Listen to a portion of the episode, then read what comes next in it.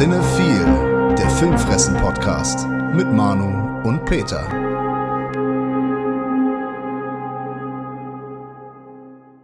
Moin, liebe Filmfressen-Familie und hallo Peter, wie geht's dir? Wie ist der Urlaub? Hallo Manu, ja, weiß ich noch gar nicht. Soll ich jetzt behaupten, Wie? ich wäre im Urlaub? Du bist doch jetzt im Urlaub, oder Stimmt, ja doch, ich bin im Urlaub. Aber erst seit kurzem, nach einem, Ja. Zur Zeit der Ausstrahlung bist du im Urlaub. zur Zeit der Ausstrahlung bin ich im Urlaub, das ist korrekt. Es ist ein guter Zeitpunkt jetzt, in Urlaub zu fahren. Das ist eine rhetorische Frage. Und ich frag dich, Ist ein sehr guter, ah, okay, weiß ich nicht. Ähm, Im Moment ist sehr viel los im Kino. Also ich glaube, die Kollegen werden mich schon vermissen. Ähm, ich hatte jetzt gedacht wegen Pandemie oder so, aber äh, nee, ist Corona ist vorbei, ne? nee, Corona ist nicht vorbei, aber wir sind äh, außerhalb, wir bewegen uns außerhalb von großen Menschenmassen. Und sind mit dem Auto unterwegs. Also keine öffentlichen Verkehrsmittel, kein Flugzeug, äh, kein gar nichts. Nicht im Feuerwehrauto, was gerade im Hintergrund ge- gefahren ist. Korrekt. Ja, sehr gut. Bevor wir wieder über Filme sprechen und du hast auch eine Serie mal wieder im Gepäck, aber wir sind ja nicht die Serienfressen, deswegen liegt der Fokus weiter auf Filmen. Byrol Ünel ist gestorben. Das war ein Schauspieler. Das war er wohl. Aber Ja. mir, ich hatte ihn nicht so ganz auf dem Schirm, muss ich gestehen, als ich die Nachricht gehört habe. Ja, der Name, äh, da hat es nicht so geklingelt, aber das Gesicht, da weiß man dann äh, eigentlich wieder Bescheid. Hat viel mit äh, Fatih Akin oder Fatih Akin, wie auch immer, zusammengearbeitet. Äh, gegen die Wand zum Beispiel und äh, Soul Kitchen. Hm. Soul Kitchen finde ich sehr cool übrigens. Das ist ein cooler Film. Spielt auch Moritz Bleibtreu mit? Natürlich. Ja, was auch sonst, ne? ja, vollkommen klar.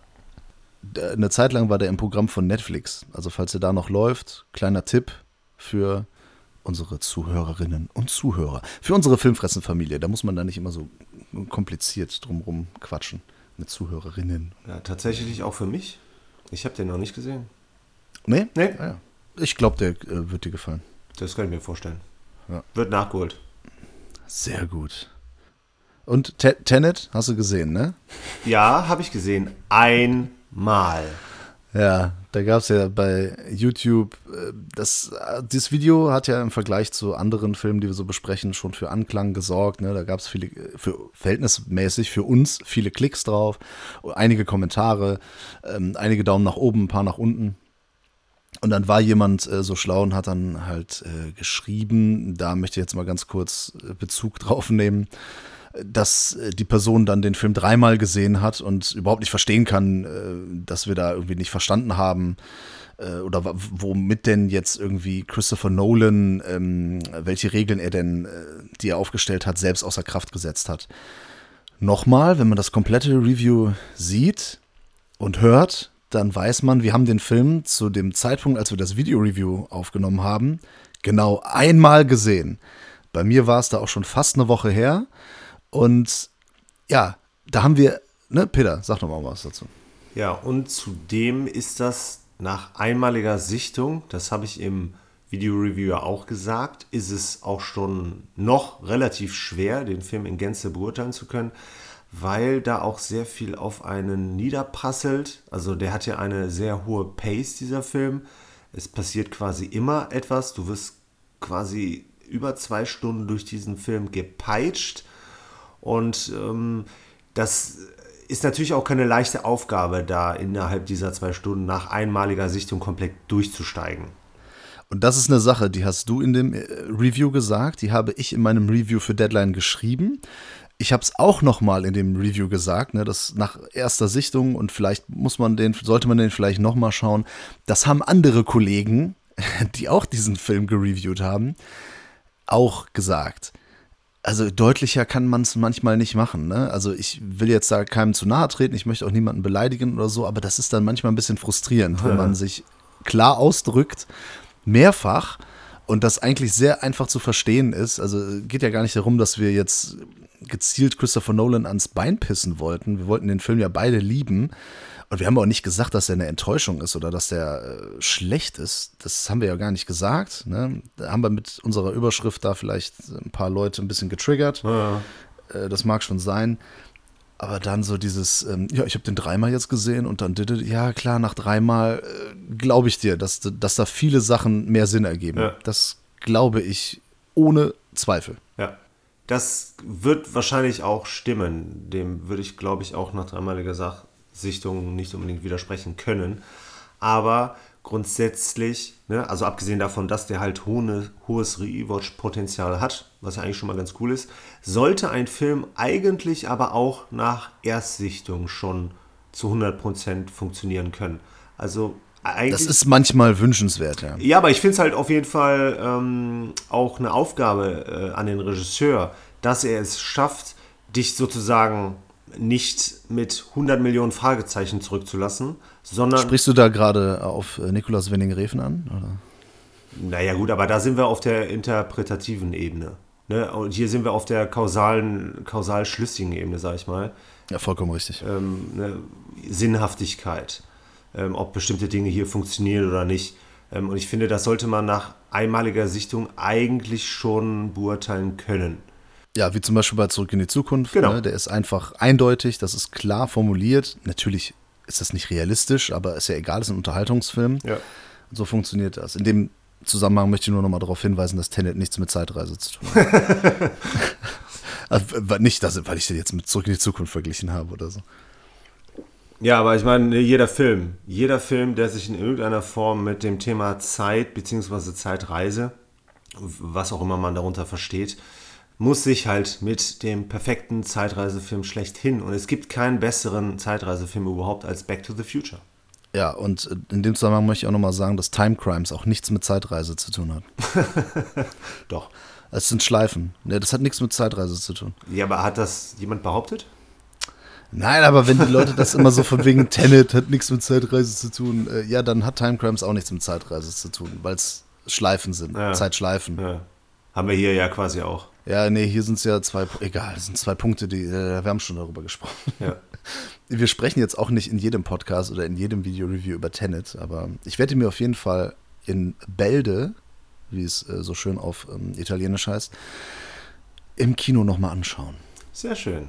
Ja, ich werde die Kinos unterstützen wieder. Sehr schön. Hashtag Ja. geht's ins Kino. Korrekt. Da hast du auch ein paar äh, Weltklasse-Aktionen gebracht die Woche. Das wollte ich noch mal sagen. Also, ich meine, ich habe es dir privat ja auch schon ein paar Mal gesagt, aber das war echt sehr cool. Ja, vi- vielen Dank. Äh, Es war aber auch vor allem sehr cool mit den Damen im Kino. Wir haben ja da äh, mit After Truth jetzt auch einen zweiten starken Film reingekriegt, der uns auch wirklich ein sehr, sehr, sehr starkes Wochenende beschafft hat. Ich finde die Bücher auch super. Äh, total. Ja, hast du auch gelesen, ne? Alle, äh, rauf und runter. Ich auch. Ich kannte die Autorin nicht. Ich, ich kannte After Passion, aber auch nur dadurch, dass der halt auch schon verfilmt äh, wurde. Bevor du letzte Woche gesagt hast, äh, dass das Buchverfilmungen sind, ne? Pff, keine Ahnung. Ja, War nicht auf meinem Schirm. Ja, zu Recht. Aber ich meine, das, wir sind da halt auch alles andere als äh, die Zielgruppe. Ja, klar. Und das Interessante ist in dem Kontext auch noch, das ist eine richtige Buchreihe und ich meine, das ist jetzt auch erst die zweite Verfilmung. Und da kommen mindestens noch zwei. In welchen Zeitabständen jetzt, also ne, vor nächsten Jahr jetzt wahrscheinlich nicht, aber ähm, das ist auf jeden Fall gern gesehen. Ne? Lässt sich dann, glaube ich, auch so ein bisschen Richtung Panem und solche Geschichten halt. Ähm. Ist das so Young Adult? Ja, genau. Ja. Ah, okay. Ja, das wusste ich alles nicht, keine Ahnung. Ähm, das lief bei euch in dem sogenannten Ladies Kino. Genau. Da kommen dann, wa- was ist so eine Sondervorstellung? Was passiert da? Äh, Da fülle ich die Damen ab mit äh, jeder Menge Sekt. Mix, mixe so ein Hugo nebenbei. nee, leider nicht. Dürfen da nur Damen hin oder darf man da als Mann auch? Da wollte ich gerade hin. Ähm, man darf auch als Mann hin, aber ich hatte, das war letzte Woche Mittwoch, einen Herrn, der ein Ticket dafür fälschlicherweise gekauft hat ähm, und quasi gefragt hat, ob er das Ticket zurückgeben könne, da ja nur Damen erlaubt seien. Ja, fälschlicherweise. Ja, ja, komm. Der ist nicht gekommen. Ich war ja schließlich im Ach so. Saal drin. Der hat das dann tatsächlich storniert. Aber warum? Weil da nur Frauen reingehen oder was? Nee, der hat geglaubt, dass das nur für Frauen erlaubt ist, da reinzugehen. Wie geil. Da habe ich mir gedacht, so, in welchem Land lebst du? Ganz ehrlich, wenn, wenn wir hier äh, Programme nur für bestimmte Gender machen würden, ich glaube, da hätten wir äh, ein paar äh, Klagen am Hals.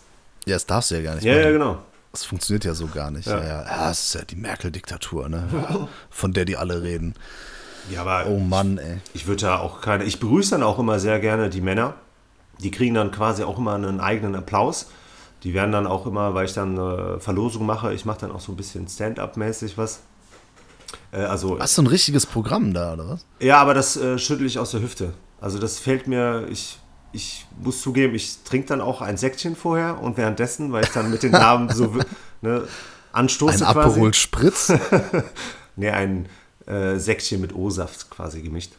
Ja. Um mir ein bisschen äh, Mut, ja nicht Mut anzutrinken, aber um ein bisschen lockerer zu werden. Ja. Und ähm, ich muss das Ganze ja auch ein bisschen irgendwie verpacken. Ne? Also das muss ja irgendwie auch halbwegs unterhaltsam sein. Und ja, das macht auch dann Spaß. So ein bisschen Kino mit ein bisschen Event-Charakter ist, ist genau, ganz geil. Genau. Ja, Kino lohnt sich, also Hashtag geht ins Kino. Korrekt. Ja, es erinnert mich ein bisschen an Romeo und Julia, den Film aus den 90ern mit Leonardo DiCaprio, falls du dich erinnerst. Den habe ich im Kino gesehen. Okay. Und zwar bin ich da mit einer guten Freundin damals und ihrer besten Freundin, die meinten, ja, wir wollen den Film sehen, kommst du mit ins Kino? Und ich so, ja, okay, klar. Ne? Mit, wie alt war ich denn da? 13? Kann da 12, 13? Ja, mhm. um den Dreh. Mhm. Nichts zu tun. Ja, geh mal, geh ich mal mit. Ne? Und ich war wirklich der einzige Typ im Saal, voller pubertierender Mädels, die die ganze Zeit rumgekreischt haben. Aber ja gut, mit 13 war es eigentlich ganz nett. ja, das also war keine Horrorstory. nee, das war vor allem keine American Horror Story, ne? Nee. Eher eine, Jetzt aber eine Serie, die so heißt. Es gibt eine Serie, die ist jetzt schon in der neunten Staffel. Man mag es ja. kaum glauben. Hast du davon was gesehen? Ich hatte früher mal ein bisschen was gesehen. Also ich habe, glaube ich, so die erste Staffel gesehen. Kann ich mich ja. aber auch gar nicht mehr richtig erinnern. Hast du noch in Erinnerung, ob du die gut oder nicht so gut fandst oder schlecht? Nee. Also ich habe sie bis zum Ende durchgeschaut, also war es wahrscheinlich tendenziell eher ein bisschen Richtung okay. Ja, ähnliche Erfahrungen habe ich auch gemacht. Ich habe die erste Staffel mir reingezogen. Da gab es aber, glaube ich, schon die zweite und dritte. Habe ich gesagt, komm, ich fange jetzt damit mal an. War das diese Gruselhaus, Spukhaus-Geschichte.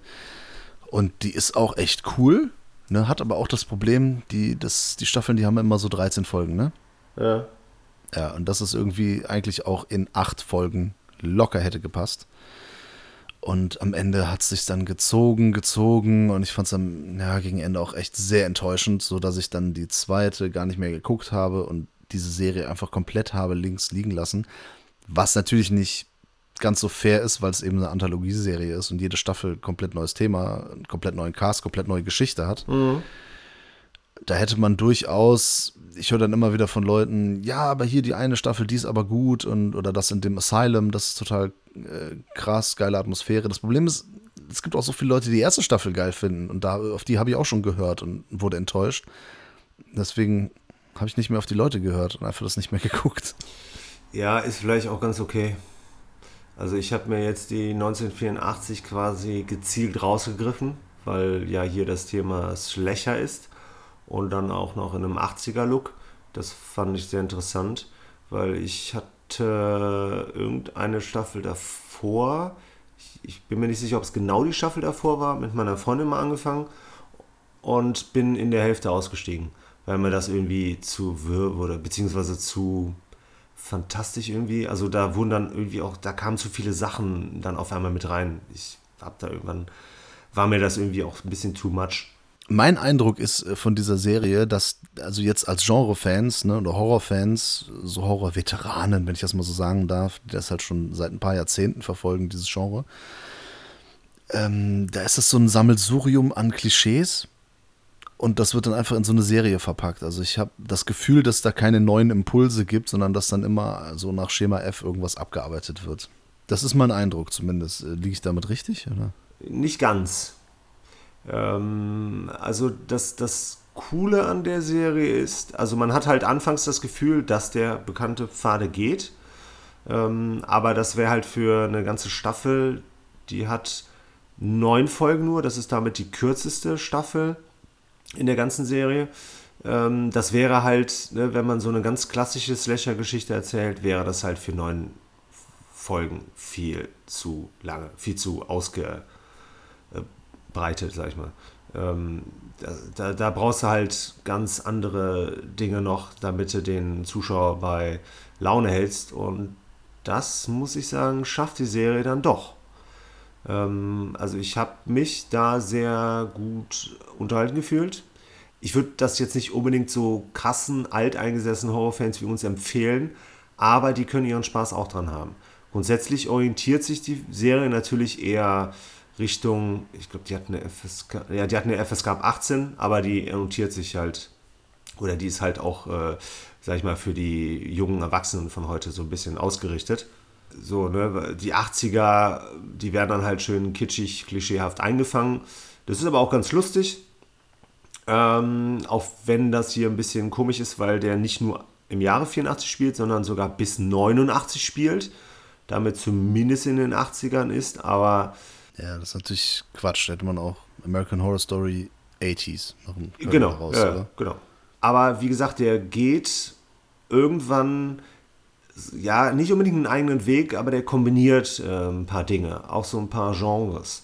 Ähm, dann kommt da halt auch ein Genre mit rein, was derzeit ja relativ beliebt ist, so dieses True Crime-mäßige. Ja, okay. Ja, da, also wenn wir einen True Crime Podcast machen würden, dann würden das wesentlich mehr Leute hören. Wahrscheinlich. Äh, nee, 100 Prozent. Das ist mega angesagt ja, momentan. Ja. Und deshalb kann ich mir halt auch vorstellen, dass sie das damit reingebracht haben. Hier ist mindestens eine Figur von einer realen Person halt. Nicht nur inspiriert, sondern halt auch vom Namen her, glaube ich, ist sie das sogar. Oh ja, wer denn? Äh, boah, da fragst du den Falschen. du hast es doch, du hast es ja gerade angebracht. Ja, ja, aber das war meine Freundin, der das aufgefallen ist, weil ich die Person so. nicht kannte. Ach so. So, sorry, da muss ich jetzt gerade äh, mit Unwissenheit glänzen. Macht ja nichts. Ne, abgesehen davon, dass der natürlich hier sich in bekannten Horror-Slashern der 80er Jahre suhlt, ähm, ne, so aller Freitag der 13. vor allem, was so das Setting angeht, was die Geschichte angeht, dann so Camp des Grounds, aber auch Halloween und solche Geschichten. Das heißt, wir haben halt massig Referenzen. Aber es macht dann teilweise auch Spaß, diese zu entdecken. Ist dann quasi auch so ein kleiner Nostalgietrip. Ja, Referenzkino. Genau. Ja, bin ich ein bisschen müde langsam. Ja, kann ich verstehen. Ja. Ähm, aber das ist halt, wie gesagt, nicht das Einzige, was die Serie ausmacht. Also ich bin relativ positiv gesinnt aus dieser Staffel rausgegangen. Wir haben dann die sechste oder siebte Hotel mit Lady Gaga danach angefangen. Da hatte ich nach der ersten Folge schon keinen Bock mehr. Das war hier nicht der Fall. Also da hatte mich im Prinzip nach der ersten Folge, äh, hatte ich Bock auch weiter zu gucken. Ist dann, wie gesagt, später ist das auch so, so ein bisschen so ein Genre-Mix. Wir haben so ein paar Crossover, geht dann auch so Richtung Freddy vs. Jason ein bisschen. Ähm, aber das Interessante ist halt, dass wir vor allem eine Mischung aus realem und äh, übernatürlichem Horror haben. Der kommt dann halt auch noch mit rein. Was diese Staffel besonders ausmacht, ich glaube, das ist auch ein bisschen für die anderen der Fall, ohne die gesehen zu haben. Aber ich kann mir vorstellen, dass sie damit häufig spielen, sind unfassbar viele Wendungen und Twists. Das ist so ab Folge 3 oder so, überschlagen sich da die Ereignisse und du denkst dir nur, what the fuck passiert hier gerade? Weil das ist so, da, da wird die Handlung wird dann einfach mal um 180 Grad gedreht. Äh, das mit dem WTF ist jetzt ein bisschen übertrieben, ne? aber es ist auf jeden Fall, die Ereignisse überschlagen sich. Ne? Der hat ein hohes Tempo, der ist nie langweilig. Es ist, manchmal ist es ein bisschen zu viel, äh, ist dann auch manchmal nicht so ganz glaubwürdig, aber es ist dann so für heutige Verhältnisse okay, was so den Mainstream Gore angeht, sag ich mal. Ähm, er vergisst dabei so ein bisschen so den Spannungsaufbau. Also der Spannungsbogen ist nicht glatt, Wobei ein Spannungsbogen nie glatt sein sollte, ne? aber du weißt, was ich meine. Ja, ja. Er sollte nicht lineal sein, aber er sollte glatt sein. Ähm, atmosphärisch ist der, hat er so ein paar leichte Schwächen, aber ich finde halt besonders interessant sind halt diese äh, die Ideen, was sie da für Genres miteinander mischen, ähm, was für Themen sie da noch mit reinbringen. Und äh, letztendlich ähm, haben wir dann natürlich auch, womit ich immer wieder abgeholt werde, einen geilen Soundtrack. Ne, Synthi-Score, ähm, sehr an Halloween war das, glaube ich, angelehnt. Ja, das war schon sehr cool. Ja, das sind natürlich jetzt so ein paar Sachen dabei, äh, die mich jetzt nicht so anmachen. So dieses Synthi-Score. Ja, hat jeder zweite Film heutzutage. Ähm, ja, Referenzen an andere Filme, die das Genre haben. Okay, ja, ist äh, einfach zu viel in den letzten 20 Jahren. Ich bin da ein bisschen durch mit diesen Themen langsam. Okay. Schade. Also, wenn es geil gemacht ist, ja, aber so dieses immer mehr von dem Gleichen, immer mehr von dem Gleichen. Weil das Problem, irgendwann hast du dann halt keinen Bock mehr. Das ist, äh, weiß nicht, als Jugendlicher habe ich auch, ja, Jack Daniels, voll geil, voll geil, voll geil, bis ich mich irgendwann so übersoffen habe mit dem Zeug, mhm. dass ich das erstmal ein, zwei Jahre nicht anpacken konnte. Ne, ähm, was schade ist, weil so ein Jackie Coke zwischendurch eigentlich echt mal ganz lecker ist. Mhm. Aber ja, es ist manchmal zu viel des Guten. Okay. Wir greifen ja hin und wieder mal in unsere Sammlung und präsentieren da mal so ein paar Fundstücke und durchforsten auch mal Amazon Prime, Netflix und in letzter Zeit waren wir auch bei diesem Untersender von Amazon Prime Shudder unterwegs. Ja. Auf Empfehlung von Marco Erdmann. Mhm. Schöne Grüße. Und der hat uns dann noch einen Film aus Indonesien ans Herz gelegt. Der heißt Impetigore oder Impetigore, was auch immer das genau heißt, weiß ich nicht. Der ist aus dem Jahr 2019. Drehbuch und Regie sind äh, von Joko Winterscheid, äh, von äh, Joko Anwar. Joko Anwar kennen wir, weil er einen Film gemacht hat, der Gundala heißt. Korrekt. Der lief auf dem irgendeine Fantasy-Filmfestveranstaltung, weiß jetzt nicht mehr. Haben wir auch besprochen. Den haben wir besprochen und den finden wir gar nicht so gut der war viel zu überladen, aber der war irgendwie, der war sympathisch, aber zu überladen und hat äh, einfach äh, nicht so den, wie soll ich sagen, so, so, so einen guten Weg gefunden und hat sich einfach ein paar Mal verdribbelt. Hatte allerdings die äh, unglaublich hübsche Dame Tara Basro dabei. Mhm. Und das war für mich bei Gunda Lase der absolute Blickfang. Also egal, egal welche Special Effects aufgefahren wurden, ich fand die als von der Optik her. Also von der Optik her war es auf jeden Fall das äh, größte Highlight für mich. Und die spielt bei Impetigore eben die Hauptrolle. Da hat der Film doch schon mal gewonnen. Hat der Film gewonnen. Also super Film, guckt ihr euch alle an. das war's mit dem Review. Nee, Peter, was äh, hier, was passiert denn da bei Impetigore? Das ist doch äh, schon mal äh, ganz atmosphärisch. Ja, so prinzipiell schon, auf jeden Fall. Ist ja so, so ein Horror-Mystery-Thriller, würde ich sagen aus Indonesien. Ist auch der erste, glaube ich, den ich dann in der Richtung gesehen habe. Aus Indonesien. Ähm, der dreht sich halt um die Tara, die hier eine Weise spielt und in einer Großstadt lebt und eine Entdeckung macht. Und diese Entdeckung macht sie in ihrem Bein. Dort ist nämlich ein, äh, ein Zettel, sage ich mal, versteckt, der sie auf die Spur ihrer Eltern bringt, die in einem Dorf äh, gewohnt haben und die anscheinend relativ äh, reich waren. Und ähm, sie steht jetzt eventuell in der Position, dass sie dieses Haus äh, erben kann. Mhm. Das ist also eine javanische Stadt. Und dann macht sie sich mit einer Freundin nach einem Horrorabend, dazu wollte ich dann später was sagen, äh, macht sich halt auf in dieses Dorf und ja, trifft auf merkwürdige Gestalten. Also die Dorfbewohner sind den beiden nicht so direkt positiv gesonnen. Ähm, die geben sich dann als äh, Studentinnen aus, um da halt so ein bisschen rumzuforschen. Ja, und dann haben sie auch, vor allem die Tara hat dann zwischendurch immer wieder so Visionen von Kindern. Äh, aber in dem Dorf selber gibt es gar keine Kinder. Ja, und das ist dann quasi auch so, so ein bisschen so das Geheimnis, was da ähm, gelüftet werden sollte, quasi. Ja, also die, kann man schon sagen, dass sie so einem Fluch auf der Spur sind. Ja, okay. Ne? Ja, kann man, ja. glaube ich, sagen. Und dann wird das alles so ein bisschen Fluch, Geisterhorror-mäßig. Es ist ähnlich wie bei Gundala, dass da so einige Genres ähm, ja, zusammenlaufen. Mhm. Es, ist, es gibt ja auch ihre beste Freundin, ist der absolute Comic Relief.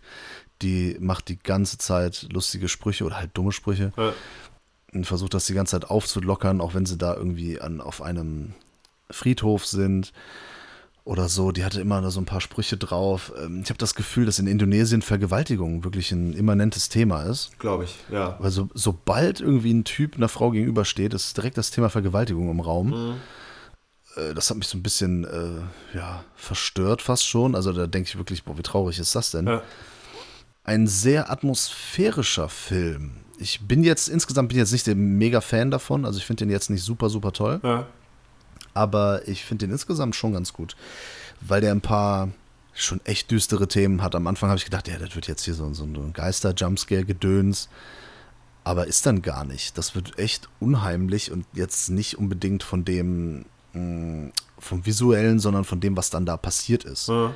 Dieser Fluch ist sehr, sehr unangenehm. Ne? Ja. Dass dann auch, wir können ja vielleicht mal sagen, dass da so Kinder ohne Haut geboren werden. Ja. Ne? In welchem Zusammenhang das jetzt steht und was das für, ne, worum es da genau geht, müssen wir jetzt nicht sagen. Und dass das halt wirklich echt äh, so ganz fiese Themen sind. Mm, Und diese Dorfbewohner einfach auch irgendwie echt unheimlich sind Mhm. mit, mit diesen Rituala Ritualen. Sie wollen ja diesen Fluch umkehren und was sie dafür machen müssen, ist halt auch mehr als fies und unangenehm. Auf jeden Fall. Das äh, kann man ruhig so sagen. Sehr creepy. Deswegen, also das ist schon, ich fand es irgendwie einen frischen Wind, auch gerade weil das alles so ein bisschen vermischt war. So verschiedene Sachen und vor allem das Setting in diesem, dieses Dorf ist irgendwie gefühlt mitten im Dschungel, Ja. also im Urwald und alles etwa sehr rudimentär, vor allem im äh, krassen Gegensatz zur Stadt. Das hat mir schon sehr gut gefallen, muss ich sagen. Okay. Ich bin da in deiner Richtung. Zu den Schwächen wollte ich gleich kommen. Ähm, Ich fand, der hat äh, schon Da komme ich auch noch dazu. Sehr gut. Er hatte auf jeden Fall eine sehr gelungene Öffnungsszene, wie ich fand. Ähm, an dem Grenzübergang, wo sie quasi äh, von einem, ja, man erfährt dann später, wer das genau war, aber von einem äh, Typen, sag ich mal, mit einer Machete angegriffen wird. Ähm, da habe ich schon gedacht, okay, das geht jetzt irgendwie so in eine ganz billige Slasher-Richtung. Äh, da wurde ich dann zum Glück eines Besseren belehrt ich finde dann dadurch, ähm, was der Mann sagt, ne, er wolle nicht, was ihre Familie zurückgelassen habe, in diesem Dorf halt, äh, fand ich coolen Aufbau, ne, so dass das Ganze so ein bisschen mysteriös ist. Sie findet dann ja auch in ihrem Bein, wie gesagt, so eine Papierrolle, die ihr früher wohl eingenäht wurde. Ähm, das heißt, wir begeben uns dann mit ihr zusammen halt auf diese Reise, diese Entdeckungsreise. Im Endeffekt ist es dann auch so ein bisschen Vergangenheitsaufarbeitung.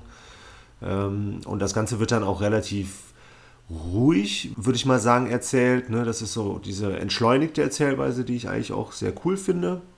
Das heißt, wir haben hier einen vernünftigen Spannungsaufbau. Ähm, das wird dann auch dadurch gefördert, dass die Dorfbewohner sich halt äh, teilweise sehr merkwürdig ähm, verhalten. Das klärt sich natürlich dann im Laufe der Geschichte auf, weil wir immer mehr erfahren, was in diesem Dorf halt abgeht. Ich fand das Setting auch sehr cool und ich fand halt interessant auch, dass er dann so, so, so ein bisschen von der Kultur, sag ich mal, reingebracht hat, weil es hier auch um einen Schattenpuppenspieler geht. Das fand ich dann auch immer sehr schön in diese Geschichte integriert und in schöne Bilder gepackt. Wirklich katastrophal war eine Szene ähm, Richtung, ich glaube, zweites Drittel. Da gab es eine elend lange Rückblende, die dann erstens den kompletten Erzählfluss äh, gestört hat, dann dir ähm, Sachen erzählt hat, die du eigentlich eh schon wusstest. Ja, und ganz am Ende ist auch dieses, ähm, da gibt es ja nochmal Rückblenden, die dann alles erklären. Und das ist dann irgendwie so, oh, das ist viel zu äh, umfangreich. Ja. Das hätte es auch gar nicht so gebraucht, wirklich das so im Detail alles aufzubröseln. Ja. Das ist dann wie so eine Scooby-Doo-Folge, oder so, wo das dann nochmal erklärt wird, ja, dies und das und jenes und die Verbindung und so weiter und so fort. Und es gibt einen ganz gruselig schlechten Effekt. Wer- Da werden so Personen lösen sich auf. Das hätte ich wahrscheinlich hier am Rechner auch besser hingekriegt. Aber ansonsten, das, was da so an Blut und so fließt, das ist schon eigentlich ganz cool in Szene gesetzt. Auf jeden Fall. es gibt ja hier und da mal so ein paar Kehlenschnitte. Das ist ganz schön. Also insgesamt, das ist ein solider bis guter Horrorfilm aus Indonesien. Ja, ich würde das äh, bis guter streichen. Ich würde sagen, ist ein solider Horror-Schinken aus Indonesien. Ja, also wenn man Shudder hat, da ich aus dem Land ja sonst nicht viel kenne, das ist halt mal schön, mal sowas anderes ähm, zu sehen, auch äh, kulturell äh, anders unterfüttert. Deswegen, das ist so der, die Pluspunkte, die ich ihm dann gebe. Ne? Da muss Ja. man auch mal ein bisschen gucken, wie das ist jetzt nicht so ein Land, das für Horrorfilme steht, ne? oder für die große Ja. Horrorfilmkultur. Deswegen finde ich das eigentlich schon, ähm, fällt dann doch eher positiv in die Waagschale. Ja, ja, ja dieses Kulturelle, das äh, gebe ich dem Film auf jeden Fall. Das war auch, fand ich, so ein bisschen der Mehrwert mit dem Schattenpuppenspieler. Und das war auch, äh, der wurde von einem coolen Darsteller gemimt. Ähm, aber der Regisseur hatte ja auch einen, eine, ja, quasi, das war eine, ich weiß nicht, ob es eine Comic-Verfilmung war, der Gundula, aber es war auf jeden Fall so eine Art Superhelden-Verfilmung. Naja, doch, das ist wohl da ganz groß da bei denen. Auch als Comic. Ich glaube, so wie ich das verstanden habe, ja. Ja. Das ist quasi deren X-Men-Universum. Ja, okay. Ähm, weil das, na, also ich hatte den, ich habe den gar nicht mehr so richtig hier drin, muss ich leider gestehen. Ähm, aber ich fand da auch, ich fand den ambitioniert und ähm, auch mal interessant, das aus so einem Land äh, zu sehen. Es gibt ja auch in den USA einige Superheldenfilme, die man gar nicht direkt als Superheldenfilm ausmachen würde. Äh, dazu zählt unter anderem der Darkman von Sam Raimi. Ist das äh, hier von Nana, ne? Darkman, der Song?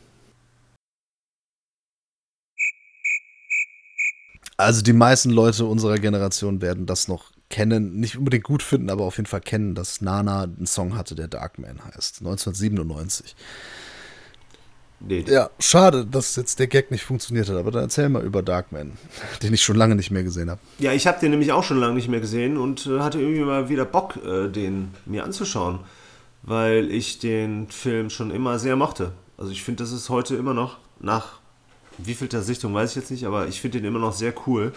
Der lebt natürlich viel von Liam Neeson, der lebt viel von Francis McDormand, der lebt viel von ähm, Larry Drake, aber der lebt halt auch noch von so viel mehr, weil es halt so ein komplett anderer Superheldenfilm ist, weil der da schöne Horrorelemente drin hat. Wir sind im Jahre 1990.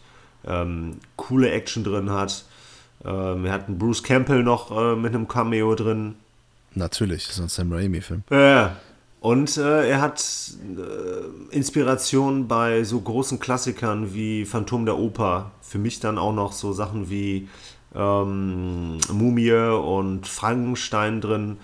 Das ist schon cool. Aber ich möchte auch, ich sollte vielleicht mal ganz kurz was zur Geschichte sagen. Für die Leute, die den nicht kennen. Genau. Ähm, es geht hier um einen Wissenschaftler, der von Liam Neeson halt gespielt wird, der Herr Westlake.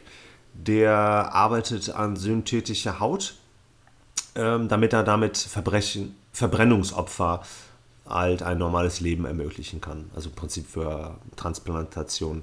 Das Problem ist, dass er die, diese äh, synthetische Haut nur für 99 Minuten stabil halten kann. Danach zerfällt die halt. Findet dann irgendwann raus, dass das Ganze am Licht liegt. Und ähm, ja, kurz vorm Durchbruch mehr oder weniger wird er von einem von einer Gangstertruppe, sag ich mal, überfallen und äh, fast getötet, weil die auf der Suche nach, nach einem Memo sind, die seine Freundin, die ja von Frances McDormand gespielt wird, in ihrem Besitz hat. Aber diese, in diesem Memo geht es um quasi ähm, Pläne ähm, in der Immobilienbranche und ähm, ja, illegale Tätigkeiten, sag ich mal. So, da, bei diesen, diese Schlägertruppe, diese Gangstertruppe, die bringt ihn halt, wie gesagt, fast um. Dabei wird er schwer verbrannt, äh, überlebt das Ganze. Ja, auf jeden Fall ähm, hat er ja eine tolle Möglichkeit, ähm, zwar nur für 99 Minuten, aber kann er sich halt quasi neues Gesicht sozusagen schaffen. Also er bastelt dann Masken und äh, kann mit diesen Masken ausgestattet quasi dann auf äh, Rachefeldzug gehen. Ne? Und dabei wird dann halt auch so ein großer Immobilienskandal aufgeklärt, etc. pp. Auf jeden Fall, ähm, ach nee, genau, was ich noch erwähnen musste, ist, dass er dann, er überlebt halt eine riesen Explosion, kommt ins Krankenhaus und dort entfernt man ihm irgendwie das zentrale Nervensystem. So schlimm ist es nicht, aber auf jeden Fall kann er danach nichts mehr fühlen. Das macht ihn dann, das ist dann sozusagen seine Superkraft. Ne, Er ist, wird dann auch, ist dann auch ein bisschen stärker, aber fühlt vor allem auch keinen Schmerz mehr. Ja, wie ich schon gesagt habe, der lebt halt vor allem von seinen drei Hauptdarstellern, die bis auf Larry Drake jetzt auch heute noch sehr groß sind. Ich fand es schon immer sehr cool, dass Liam Neeson damals schon so einen geilen Actionhelden eigentlich äh, gegeben hat. Mittlerweile macht er ja fast nur noch äh, und spielt dann meistens auch dieselbe Rolle. Ja, früher hat man den eher so in Komödien gesehen, Genau. ne? Schindlers Liste zum Beispiel. Okay. Aber der hat wirklich in vielen romantischen Komödien auch mitgespielt. ja. Love Actually und sowas. Ja. Nee, aber auch ein paar sehr ernsthafte Rollen. Ähm, aber hier ist er halt auch äh, ein tragendes Element. Die Frau McDormand äh, überzeugt natürlich auf großer Linie, aber der Bösewicht in Larry Drake, also der ist nicht direkt der Bösewicht, aber schon einer der wichtigen, der überzeugt die auch. Das ist auch die einzige Konstante in allen drei Teilen, weil der auch äh, zwei Nachfolger mit sich brachte, wo der Liam Neeson nicht mehr mitgespielt hat, leider. Ähm, aber der Film zeichnet sich vor allem halt durch eine flotte Inszenierung aus. Der hat sehr coole Stunts und halt auch wirklich echte Stunts. Damit verbunden halt auch eine sehr geile, authentische Action, weil halt äh, ne, nichts mit CGI und so. Man sieht dann teilweise auch noch so den einen oder anderen Effekt, sag ich mal, der da eingesetzt wurde. Das mit den Masken, finde ich, ist ein großartiges Gimmick. Der hat coole Sprüche, der hat einen geilen Soundtrack von Danny Elfman. Das Einzige, was ich dem Film so ein bisschen vorwerfen würde, ist, dass er deutliche Schwächen hat, wenn geschossen wird. Weil wenn geschossen wird, ist das jenseits von jeglicher Realität, ähm, weil die Leute stehen irgendwie einen Meter von einem entfernt und treffen nicht. Wie das A-Team quasi. Ja, ja, genau, genau, genau.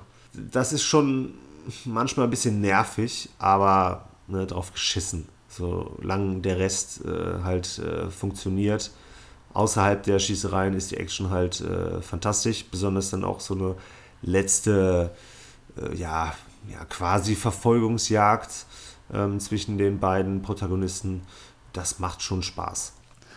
Ja, Darkman, also ist immer noch gut. Ja, ich fand den immer äh, solide und charmant, aber so richtig geil fand ich den nie. Nee? Aber, Schade. Nee. Also als, ich fand den immer ganz cool, aber nicht so wahnsinnig toll. Okay. Ich finde den, ich find den sehr cool. Der ist so ein bisschen Seifenoper, ne? so, so ein bisschen melodramatisch, aber dann hat er eine eigentlich sehr düstere Atmosphäre. Dann ist er äh, zwischendurch immer sehr schön ironisch. Der ist teilweise sehr übertrieben. Ähm, ein paar sehr coole Ideen, auch wenn man halt so die Anleihen halt kennt. Ne? Ich sehe dann am Schluss sehe ich auch so ein bisschen Tarzan, Tarzan und Jane auf dem Hochhaus. Ja, Batman auch viel. Ja, klar, aber Batman war auch eine direkte Inspiration ähm, und alleine auch schon daran zu erkennen, dass er den Komponisten von, von dem ersten Batman-Film halt. Ja, von der Tim Burton-Variante. Genau. Ich, ich habe ja auch nichts Schlechtes über Darkman zu sagen. Ich, nur, ich finde den jetzt nicht so übertrieben geil. Ja. Also ich würde ihm keine 10 von 10 geben, ne? das sage ich jetzt nicht, ne? aber das ist schon so eine 8 von 10 für mich. Äh, das meinte ich. Okay. Die Serie ist dann natürlich immer schwächer geworden. Der Liam Neeson wurde mit äh, Arnold Vosloo ersetzt. Den kennen die meisten wahrscheinlich aus Die Mumie. Da sind dann auch immer untalentiertere Regisseure, sag ich mal, in den Regiestuhl äh, gegangen. Und das sind dann im Endeffekt auch immer Direct-to-DVD oder To-Video-Produktion gewesen, ne, wo die Effekte dann dementsprechend günstiger waren, billiger waren, ähm, wo grundsätzlich so alles irgendwie auch billiger aussah. Dennoch sind die nächsten zwei Teile auch noch ganz äh, unterhaltsam, können aber natürlich mit dem ersten nicht mehr wirklich mithalten. Also keine 10 von 10 würde ich auch nicht sagen. Welcher Film 10 von 10 absolut verdient hat, ist natürlich Tremors. Oder auch auf Deutsch Im Land der Raketenwürmer. Das ist ein äh, absolut fantastischer Film. Ich habe mir jetzt gestern Tremors 2, Tremors 2, Aftershocks angeguckt. Wieso? Aus dem Jahr 1996 und der heißt auf Deutsch Die Rückkehr der Raketenwürmer. Warum ich mir den angeguckt habe, ich habe mir aus Italien eine DVD-Box bestellt. Ah, schön. Tremors, la collezione completa. Das ist in, include tutti i seis i film. Include Tutti Frutti. Ja, das genau. Das sind alle sechs Filme drin auf DVD. Habe ich nämlich auch gedacht, so, ich, ah, Blu-ray brauche ich nicht. Ich schön DVD noch so ein bisschen so diesen alten Spirit da irgendwie übernehmen. Ja, vielleicht hätte ich doch eine Blu-ray Blu kaufen sollen. Also der zweite Teil, der sieht schon sehr, das ist schon bildtechnisch ein bisschen schwach auf der Brust. Äh, zu dem Film, was kann man noch, was kann man dazu sagen? So, äh, sch- knüpft halt an den ersten an, also spielt auch sechs Jahre danach. Und also ja, zum ersten Teil sagen wir jetzt nicht so viel an der Stelle, weil wir den demnächst in einem Video-Review besprechen werden. Richtig. Das nennt sich Foreshadowing. Wow. Ja. Im zweiten Teil gibt es Kevin Bacon nicht mehr, der ist nicht mehr dabei, aber der Fred Ward ist dabei und vor allem der Michael Gross, der hier jetzt noch eine größere Rolle einnimmt. Das ist der Waffennah aus dem ersten Teil. Und hier spielt er eine größere Rolle. Er ist vor allem sehr lustig, wenn man ihn als Vater aus dieser Serie Familienbande, heißt sie, glaube ich. ne? Ja, genau, mit Michael J. Fox. Richtig, äh, Family Ties. Ja. Wenn man ihn daher kennt und er einfach komplett konträre Rolle spielt. Ja. Also vor der konservative, äh, traditionsbewusste Vater und dann hier ist er einfach so ein Waffennah. Äh, da geht es immer darum, äh, to reach maximum Penetration. also bei den, bei den Geschossen natürlich. Ne? Ja, ja, schon klar. Da geht es darum. Oder bei den äh, Bomben, die er da bastelt. Hier ist so, dass der Film, also der ist ja keine 10 von 10 mehr, das äh, kann man an der Stelle wirklich schon mal verraten. Der ist am Anfang sehr gewollt lustig, also fast eine reine Komödie. Mhm. Wird aber gegen Ende immer cooler. Wenn dann so die Monster, die geben, ja, die durchschreiten so eine Evolution, entwickeln sich weiter. Am Anfang, also sagen wir so, die erste Hälfte des Films sind die auf der Jagd nach den Raketenwürmern, nach den Graboids. Graboiden, sagen die es auf Deutsch, Graboiden? Äh, ja, ja, ja, ja.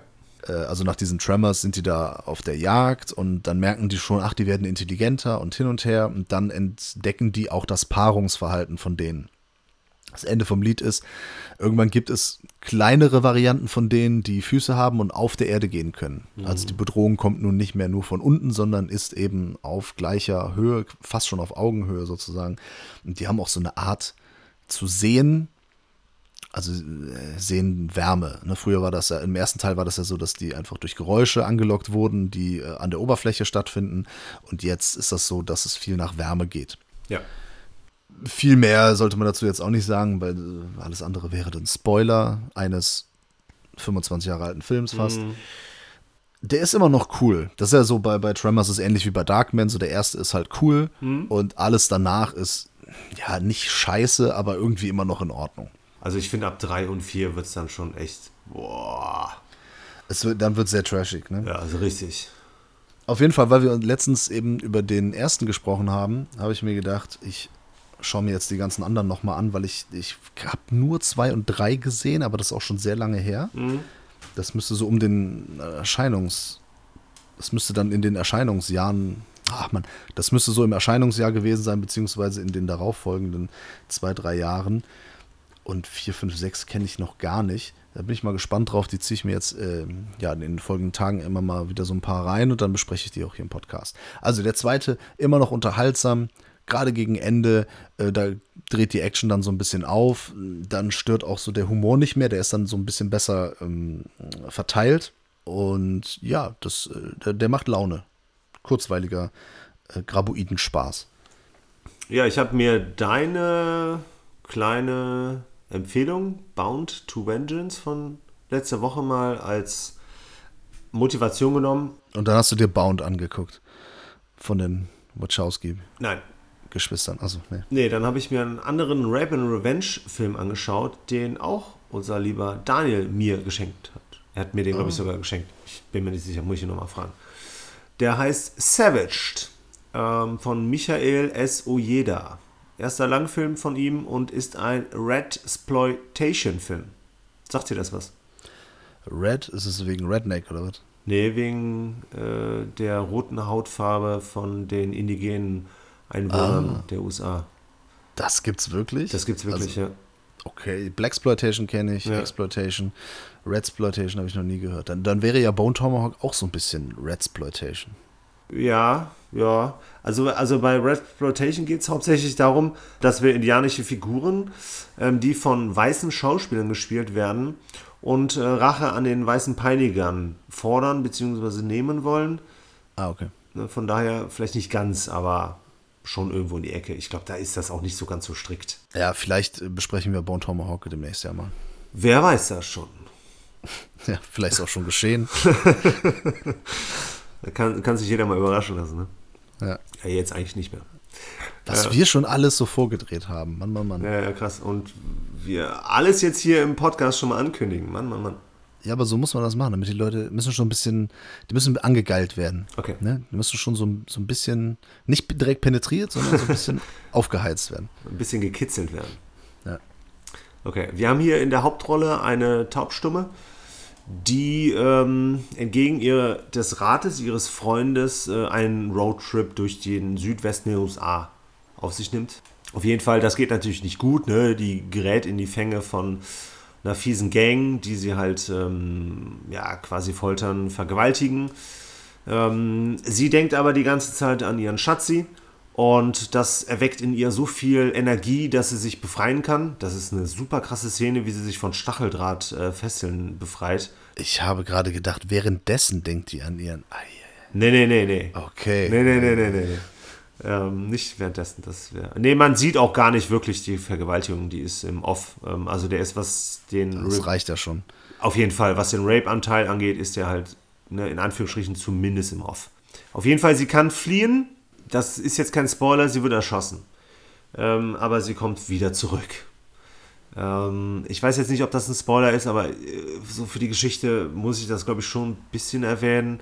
Ähm, sie wird dann von einem Geist quasi befallen, während sie von einem Indianer, sag ich mal, der macht so ein Ritual mit ihr, ne, so, ähm, so zur Genesung, sag ich mal, und dabei wird die irgendwie von so einem Indianer-Häuptlingsgeist äh, befallen und ähm, ist dann auf einmal auch ne, viel kräftiger, die kann diese ganzen Kampftechniken, Taktiken von diesem Häuptling, der Apache ist. Ja, solange der Geist ihn nicht auch noch vergewaltigt, ist alles in Ordnung. Naja, im Endeffekt schon, weil er ben, der Geist benutzt sie jetzt dazu, äh, Rache an den Männern zu nehmen. Wobei das ja auch eigentlich ihre Rache ist, aber stellvertretend halt für ihn halt am weißen Mann. Tag Team. Genau. Ähm, was mir dabei aufgefallen ist, ist, zumindest kann ich das bis jetzt noch nicht. Ich bin jetzt auch nicht der Versierteste auf dem Rape and Revenge äh, in dem Segment. Ähm, fand, ich, fand ich das auch eine interessante Idee, dieses äh, Spirituelle, dieses, ähm, äh, dieses Thema, sag ich mal, da mit reinzubringen. Das fand ich war hier auch ein absoluter Mehrwert. Ja, irgendwas muss man ja machen, an, anstatt die immer wieder gleiche Geschichte zu Ja, erzählen. klar. Der ist von 2013. Ich weiß gar nicht mehr, der Bound to Vengeance war von 15, ne? Ja. Ja. Ähm, ansonsten hast du ja ne, ganz klassisch natürlich, der ist sehr brutal, der ist äh, schmerzhaft, also du kannst bei manchen Szenen, kannst du fast schon, vor allem wenn es dann um sie, um die Vergewaltigung etc. geht, kannst du kaum hingucken. Äh, die Gore-Effekte sind okay, aber was dann wirklich punktet, sind die Vergeltungsszenen, weil sie dann halt auch typisch indianermäßig sich mit Pfeil und Bogen ausrüstet, sag ich mal, und äh, ihre Peiniger damit halt äh, niedermetzelt. Das fand ich äh, sehr, doch schon sehenswert. Das Ganze klingt jetzt sehr positiv, was ich hier so sage. Ähm, besonders auch, weil wir sehr hassbare Figuren haben. Ne? Die Leute sind wirklich, in denen steckt nichts Gutes. Ähm, das sind dann halt auch so, so ambivalente Figuren, ne? die so für Gesetz und Ordnung eigentlich sorgen sollten, weil einer von denen Polizist ist. Ähm, ne? Gut, das sind dann wieder alte Klischees aus diesem Genre, aber wir hassen diese Figuren und freuen uns dann halt bei ihrem Ableben sozusagen teilhaben zu dürfen. Das ist ja ein großer Teil dieser Rape and Revenge Filme, macht das eben da, das aus. Genau, genau. Das meine ich ja mit dem, dass das die klassischen Elemente sind, aber durch die übernatürlichen haben wir halt so einen kleinen frischen Wind und halt auch, wie gesagt, einen Mehrwert. Aber was man nicht jetzt überschätzen dürfte, ist das Budget. Also das ist schon ein ziemlich günstig produzierter Film. Die Effekte sind teilweise sehr schlecht, die sind teilweise sehr peinlich und teilweise sogar lächerlich. Der ist so, was das inszenatorisch angeht, hat er unfassbar viele Rückblenden und äh, Zeitraffer und solche Geschichten. Das wirkt absolut billig. Das ist manchmal ganz lustig, aber so insgesamt merkt man halt schon, dass es da an vielem gefehlt hat, also vor allem halt auch an Talent.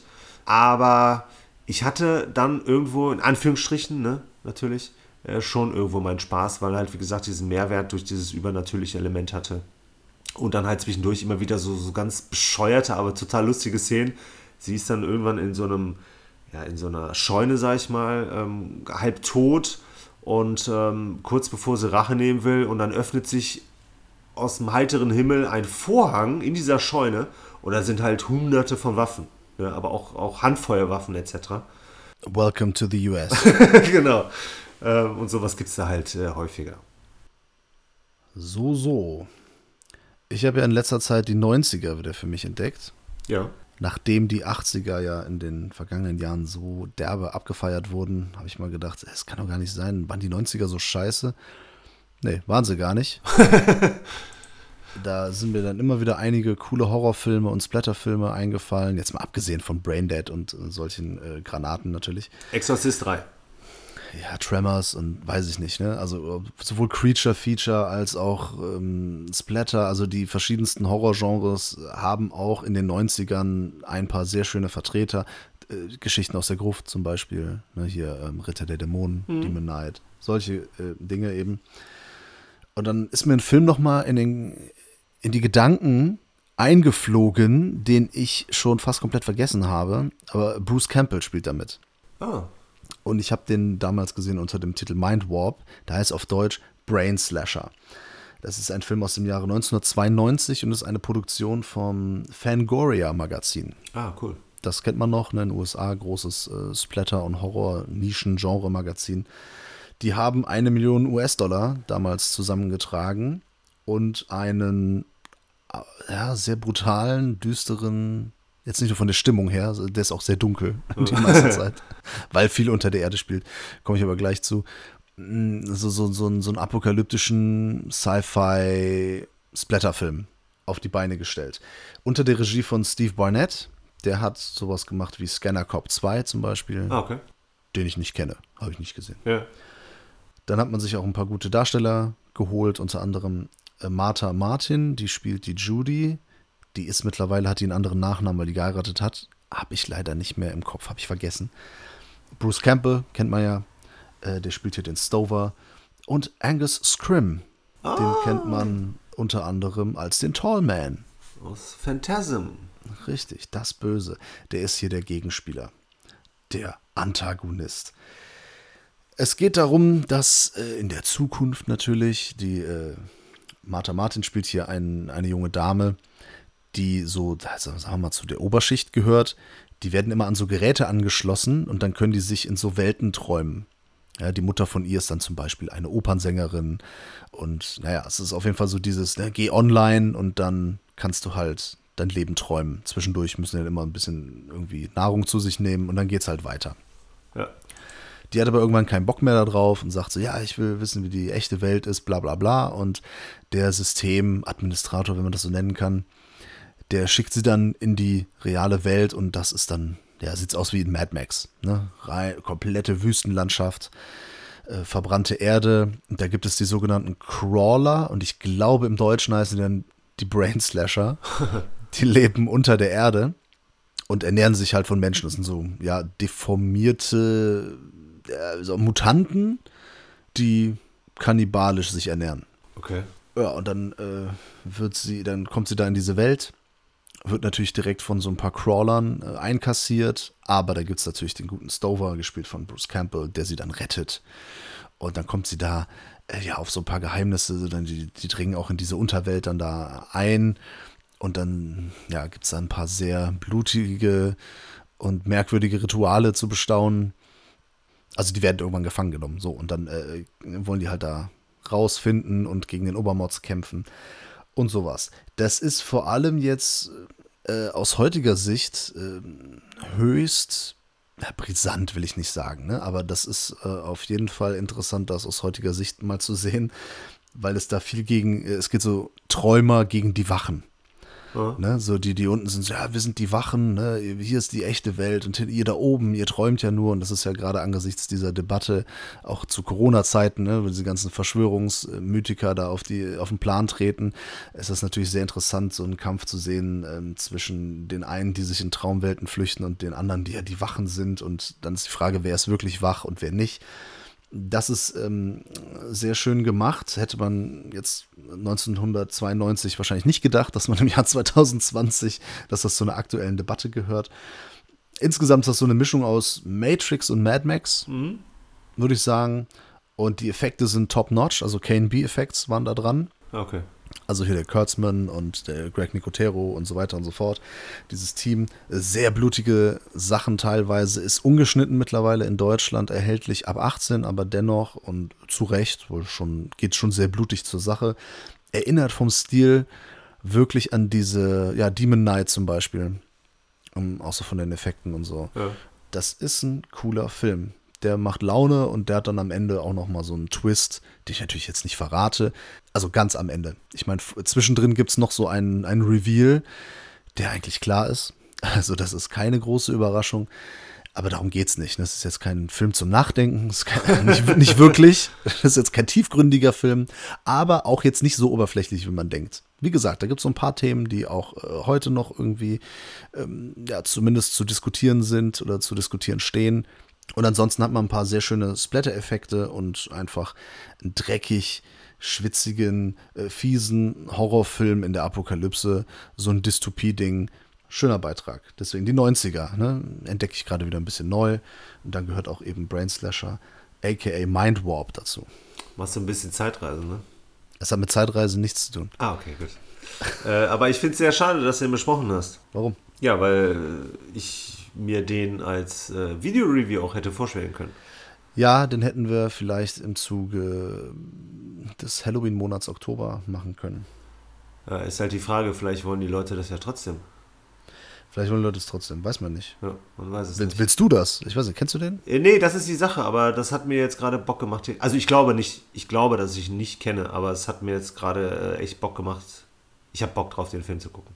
Ja, guck mal, sprich nichts dagegen. Können wir ja auch nochmal machen. Nachdem du den gesehen hast, dann gibt es ja vielleicht noch eine andere Meinung oder noch ein bisschen mehr darüber zu berichten. Ja, cool. Ich sag nur, Horror verbindet, ne? Ja, genau wie Verbrechen. Ja, Verbrechen in der heutigen Zeit auf jeden Fall am ehesten.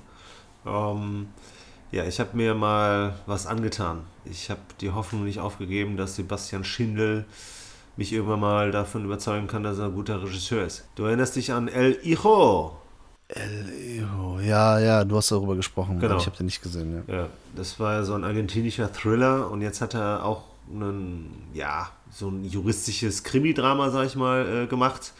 Crimenes de Familia. Der ist aktuell, der ist auch letzte Woche ist der bei Netflix angelaufen, ausschließlich. Ähm, ja, das ist, was die Bewegtbildbanausen, glaube ich, als Seifenoper bezeichnen würden. Ah ja, also der Lied zumindest. Ja, genau. Ist auf jeden Fall viel Melodrama drin. Das hat mich natürlich auch schon mal ein bisschen gestört. Echt? Warum? So bist du auch so manchmal so ein bisschen melodramatisch drauf. Ich? Persönlich? Ich bin eine Diva. Ja. Aber in Südamerika ist das ja nichts äh, Ungewöhnliches. Ja. Ungewöhnliches, ja, das wollte ich Ja. sagen. Aber das, ich fand das hier so bei, beim Thema, weil im Endeffekt ist es eigentlich ein Gerichtsdrama fast schon. Also wir, wir verbringen hier sehr viel Zeit im Gericht, denn es geht hier um eine ähm, Familie, sag ich mal, Mutter, Vater und Sohn. Der Sohn landet auf der Anklagebank. Ähm, der steckte schon immer groß in Schwierigkeiten, aber seine Ex-Frau beschuldigt ihn auf jeden Fall, ähm, ihm ihr zu nahe gekommen zu sein. Die haben auch ein gemeinsames Kind und er verletzt halt wohl immer wieder die Kontaktverbote etc. Und ähm, in der Gerichtsverhandlung kommt dann halt auch noch raus, also das sagt sie zumindest, dass ähm, er sie wohl regelmäßig vergewaltigt hätte. Und ja, das ist jetzt quasi an der Zeit, dass die Eltern vielleicht erkennen, welch, was sie für einen Sohn haben. Beziehungsweise kann es natürlich auch sein, dass die Ex-Frau von ihm halt äh, Unsinn erzählt. Ne? Also hier geht es dann halt auch Aussage gegen Aussage. Parallel dazu erfahren wir, dass die beiden Eltern, die haben eine Haushälterin und die hat auch so das eine oder andere Problem. Die ist etwas geistig zurückgeblieben und die landet auch auf der Anklagebank wegen, das nennen die äh, Angehörigen Mordes. Aha. Ja, und ne, ist klar, dass diese beiden Geschichten in irgendeiner Weise zusammenhängen. Habe ich jetzt zu meiner Schande, muss ich gestehen, ich habe immer wieder gelesen, dass das sehr schnell den einen oder anderen klar war. Habe ich jetzt erst später, spät erkannt, sage ich mal.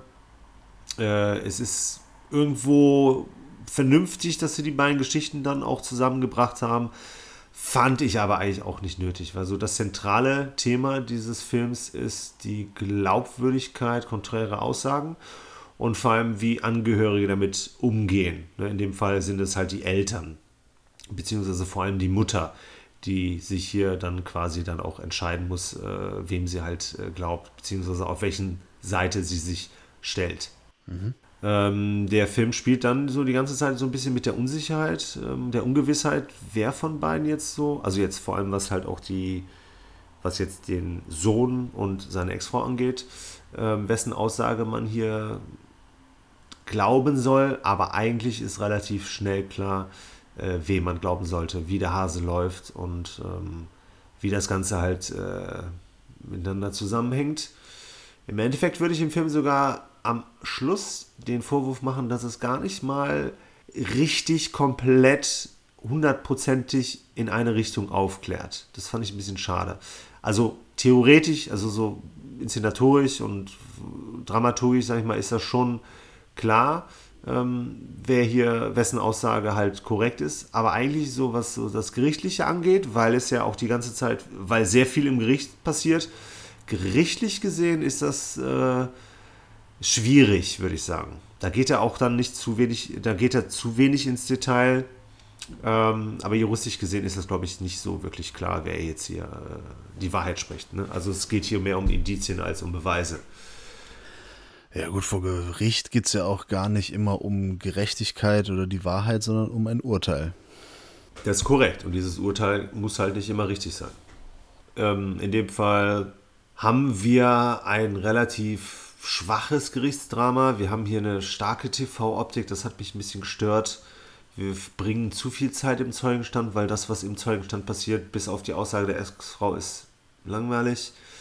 Der kann visuell hat er manchmal so, wenn es dann um die Haushälterin geht, äh, überzeugt er da ganz äh, cool, weil das auch so ein bisschen mysteriös gehalten wird, während die andere Geschichte halt eigentlich von vornherein klar ist. Ich würde abschließend nur kurz sagen, dass das ein eher dürftiger bis maximal, wirklich maximal solides juristisches äh, Krimidrama ist. Also ich würde den sogar fast schon empfehlen. Ah, ja, das ist äh, diese südamerikanischen Beiträge da bei Netflix, das ist irgendwie nichts in letzter Zeit. Ne? Ja, habe ich auch so das Gefühl. Sehr, sehr schade. Mann, Mann, Mann. Dann haue ich am Ende noch einen raus. Bitte. Als kleinen Rausschmeißer habe ich einen Film, den hat der Christoph Kellerbach mir schon vor einiger Zeit geschenkt. Den habe ich damals angefangen zu gucken. Hab dann irgendwie, ich musste, ich hatte keine Zeit, den zu Ende zu gucken. Und habe den lange liegen lassen. Der Film heißt Alien Killer und ist natürlich aus den glorreichen 90er Jahren ein Canon-Film, oh. also von der Produktionsfirma Canon. Und der auf Englisch heißt er, also im Original heißt er The Borrower. Und es geht darum, dass ein Alien auf die Erde verbannt wird, muss quasi ins Exil und muss aber mit einem menschlichen Körper dahin. Und äh, kann, ist so eine Art Körper, nicht Wandler, aber so kann von Körper zu Körper, muss das dann äh, wandern. Ja. Die genauen Gründe und was da genau passiert, das, das verrate ich jetzt nicht. Das ist jetzt auch nicht so äh, wichtig. Ähm, das, ist, das äußert sich nur darin, dass dieses Alien dann, äh, die, dass ihm irgendwann der Kopf platzt und der dann einen neuen Kopf braucht und dann eben Köpfe von anderen Menschen benutzt. Mhm. Was natürlich in dem Tod dieser betroffenen Person endet. Und somit entsteht eine Mordreihe. Und da ist die Polizei hinterher. Polizei ermittelt. Die Polizei ermittelt, ja. La Polizia chiede aiuto. Die Polizei braucht ihre Hilfe. Und in der Hauptrolle ist da, oder als, ja, es ist schwierig zu sagen, wer da wirklich Protagonist ist, weil wir folgen dazu eben diesen beiden Geschichten. Auf der einen Seite diesem Alien, hm? das ja Leute tötet, eben dann der titelgebende Alien-Killer ist. Und dann äh, einem Polizistenduo, das angeführt wird von äh, Diana Pierce, also so heißt die Schauspielerin. Und das ist eine schwarze Frau, die eine Hauptrolle spielt und das schon 1991. Boah. Was mich immer wieder dazu führt zu sagen, guck mal, diese ganzen kleineren Produktionsstudios, ne, Mhm. die haben schon vor 30 Jahren Ja. waren die viel progressiver Ja. als diese ganzen großen, ich sage jetzt keine Namen, aber diese ganz großen Produktionsstudios, die sich jetzt irgendwie mit irgendwas brüsten wollen, Ja. was schon selbstverständlich ist und was im Genre Kino schon lange gang und gäbe ist. Ja, das ist ein sehr netter, kleiner, charmanter 90er-Jahre-Film. Ich sage das immer häufiger, aber das ist nun mal so. Man darf jetzt nicht zu viel erwarten. Die Effekte sind sehr cool. Die haben sogar einen Preis gewonnen. Und zwar den Preis Insidious. Das, es gibt natürlich so ein paar krude, blutige Effekte, aber der ist natürlich sehr lustig, weil wir diese Fish-out-of-water-Geschichte haben. Dass dieses Alien halt auf der Erde ist und sich erstmal zurechtfinden muss. Hängt erstmal so mit Obdachlosen ab, weil das Alien ist ja auch quasi obdachlos, was Ja. passt, und muss sich erstmal an diese ganzen Sachen gewöhnen. Gibt es eine Szene, dann äh, sind die in so einer ähm, Suppenausgabe für Obdachlose und dann kommt einer vorbei, der will ihn halt ärgern, schmeißt eine Ratte, äh, nee, eine kleine Maus in seine Suppe rein und das Alien isst aber halt die Suppe und isst auch dann die Ratte und alles. Ne? mit solche Sachen. Äh, das hat natürlich auch zur Folge, dass äh, verschiedene Schauspieler dieses Alien spielen, weil der sich immer wieder einen anderen Kopf aufschraubt. Ja, klar. Ja. Und am Ende ist es vielleicht auch mal kein menschlicher Kopf. So viel kann man mal sagen. Und das ist cool, auch gerade dieses Progressive. Es gibt später noch, äh, gerade Anfang der 90er waren ja so Metal-Bands und äh, sowas. Heavy Metal war ja angesagt. Da gibt es eine Szene, äh, da filmt eine junge Dame die Metal-Band. Und sie ist dann auch, also das, äh, der Alien-Killer kommt dann dahin und sie ist auch diejenige, die bei dem Angriff dann ja heldenhaft reagiert und halt zum, zum Waffenschrank geht, dann Gewehr holt, das lädt und äh, rumballert. Ja, also starke Frauen, ne, gab es Ja. auch schon viel, viel früher. Und das ist, und, und selbst das war ja schon zwa- fast 20 Jahre, nee, stimmt gar nicht, aber äh, das war ja schon eine Dekade nach Alien von Ridley Scott.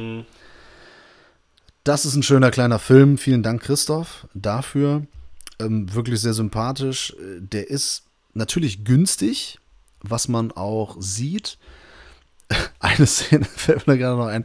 Sehr lustig, weil irgendeiner, der, der guckt dann mit so einem Fernrohr und dann kommt auf, das ist auf einmal so ein, so ein Zeppelin. Und dann sieht man in Großbild den Zeppelin, den er sieht. Das ist, da steht Goodyear drauf. Das hat nichts mit der Handlung zu tun. Das ist vollkommen irrelevant. Einfach Schleichwerbung. es ist einfach nur Goodyear. Hier, äh, wir haben Geld bekommen, damit wir diesen Film machen können. Wir zeigen einfach in Großaufnahme diesen Zeppelin mit Goodyear drauf. Ja. Ja, das ist äh, ganz nett. Und äh, ja, der, der Film funktioniert, hatte diese ähm, Detektivgeschichte, dass die Polizei auf der Suche nach diesem Alien ist und das Alien diese Fish out of Water Geschichte. Das ist alles ganz cool. Das Einzige, was ich da nicht so dran mag, ist, dass die Spannung darunter leidet. Leidet darunter, dass wir wissen von Anfang an, dass es ein Alien ist. Ja, okay. Hätte man das jetzt nur aus der Sicht der Polizistin erzählt, Ja. oder aus diesem Duo, aus, aus, der, aus der Sicht der Polizei, die einfach hinter dieser Mordserie hin, äh, hinterher ist und dann entdecken die halt so Sachen. Oh, der, hier, da sind zwei verschiedene Blut, Blutarten in, in dieser Leiche und eine dritte, die wir nicht identifizieren können. Das ist natürlich spannend, wenn du nicht weißt, dass es ein Alien ist. Ja. Aber dadurch, dass das parallel erzählt wird, wissen wir so gut wie alles. Also das hat, diese parallele Erzählweise hat Vorteile, aber die hat dann, was Spannung angeht, eben auch ein paar Nachteile. Schade. Ja. Dennoch, Anfang 90er Jahre, ein Film von Canon, der ist unterhaltsam, der tut nicht weh, der will nur spielen und macht Spaß. Ich empfehle den. Sehr schön. Also für einen Canon-Film sieht er auch echt gut aus. Okay. Äh, Ich will Canon nicht kleinreden, ne? Ja. aber das ist natürlich im Vergleich zu anderen großen Studios ist das noch eine andere Kiste. Ja, schön. Dann danke ich dir für den äh, etwas positiveren Abschluss. Sehr gerne. Und dann wünsche ich dir noch viel Spaß im Urlaub. Ja, vielen Dank. Ich äh, liege gerade am Strand und sonne mich. Und genieße ein kühles Bier. Achso, ich habe gedacht, Aperol Spritz. Nee, äh, keine Angst. Ich äh, trinke so einen Scheiß nicht. Nee, also bei jedem, wie er mag. Ne? Ja, nur wenn nichts anderes da ist. Ne? Wenn ich Alkohol brauche, dann tut es auch ein Aperol Spritz. Alles klar. Und damit verabschieden wir uns für diese Woche, liebe Filmfressenfamilie, und sagen einfach mal bis nächste Woche. Es kommen ja auch immer wieder hier so ein paar Video-Reviews. Guckt ihr mal bitte auf unserem Filmkanal auf YouTube nach. Hashtag geht ins Kino. Wir sehen uns bis demnächst. Tschö. Ich verabscheue euch auch. Äh, ich meine, ich verabschiede mich auch und äh, wünsche eine schöne Woche und freue mich auf äh, den nächsten Podcast schon mit vielen fantastischen, fanatischen Filmen. Bis nächste Woche.